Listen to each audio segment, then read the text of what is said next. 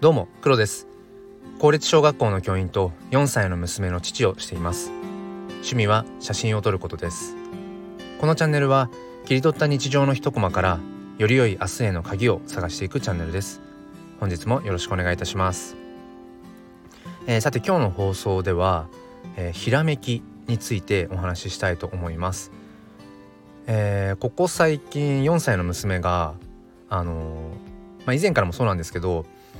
こうことあるごとに「なんで?」って えと聞いてくるんですね。でそれについて「うんこうだからだよ」とか多分こうなんじゃないかなって、えー、答えても「なんで?」ってまたあのー、さらに畳みかけるように「なんで?」ってこう言ってくるんですね。でまあそれは、まあ、誰しも多分ね通るどの子も通る道で、まあ、成長の、えーまあ、階段の一つだと思うんですけどここ最近それがエスカレートしてきてもうなんかわざと言ってるでしょっていうぐらいもうなんで？なんで なんでいやもうそれ以上それ以上はもうなんでの領域じゃないよなんていうふうになんでの領域とはねあの子供には言わないですけどもうなんでの領域じゃないぞそれはとか思いながらである時にふとあこれ聞き返してみようオウム返しじゃないけどと思ってなんでってこうね何度目も言われたからえー、なんでだと思う？って逆にこう聞き返してみたらうーんそうだなとかうん多分ねとかっていう風にこう局面が変わったんですよね。局面選曲っていうのかな何だろう、うん、そうなんかその時にあなんで今まで思いつかなかったんだろう。なんでって今度こっちから問い返してあげればあのむしろその今度はね子供がうんってこう自分事として考えるからあのいいこといいことだらけなのにそのね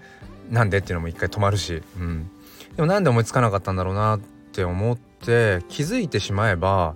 あなんかきっとどの親御さんもやってることなんだろうなと思うしツイッターなんかでも発信したら「あそれよくやってます」とか結構、まあ、コメント頂いてうーんこれはどういうことなんだろうってちょっと深く考えたらあの多分その子供が「なんでなんで?」って聞いてきた時に「なんでだと思う?」ってこう逆に返してあげるっていうそういう何ですか？コミュニケーションの一つの手段というか。っていうのはきっと今まで聞いたりとか目にしたりだとかはしてるはずなんですよね。あの育児本みたいなものとかもあの、まあ、いろいろ読んでいるのでおそらくインプットはされてるはずなんだよなと思って。その時に思ったのがまあ人ってそのインプットしたものしかアウトプットできないっていう、まあ、そういう構造だと思ってるんですけどインプットはしてあったけどそれが自分事として目の前のだから娘と関わってる時のそのリアルというのかな。そこにきっとその結びついていなかったんだろうななんていうふうに思いました。そうだからなんでっていうのに対してなんでだと思うっていう自分ではなんで返しって勝手に言葉つけてるんですけどなんで返しのその知識というかそれはインプットしてあったんだけどそれが、えーと自分のまあ自分事としてそれがきっと結びついていなかった。で、えーと、そのことすら、えーと、気づいていなくて、まあ、ある瞬間に「あそっかなんで?」って聞き返してあげればいいんだって自分の中ではひらめいたかのようにこうピカッとねよく漫画とかでも頭の上でこうランプみたいなのがピカッとなりますけどでもあれってゼロから何かが生まれたというよりもすでに自分の中にインプットされていたものが自分事としてこう結びついた瞬間それが、まあ、ひらめきなんじゃないかななんていうふうに改めて思いました。あのー、だそういう意味ではやっぱり何かゼロから何かを生み出すってことは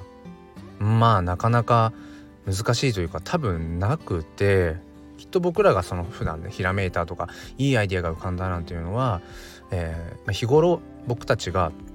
えー、と目にしていること聞いていること、まあ、学んでいることそういうインプットしたものがいくつものそのインプットした要素がある瞬間にガッとこう手をつなぐように結びついて、えー、一つのね、あのー、新たなこう明るい希望のようにうんひらめいたっていう風になるんじゃないかななんていう風に、えー、思いました。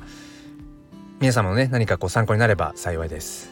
それでは今日も心に前向きファインダーを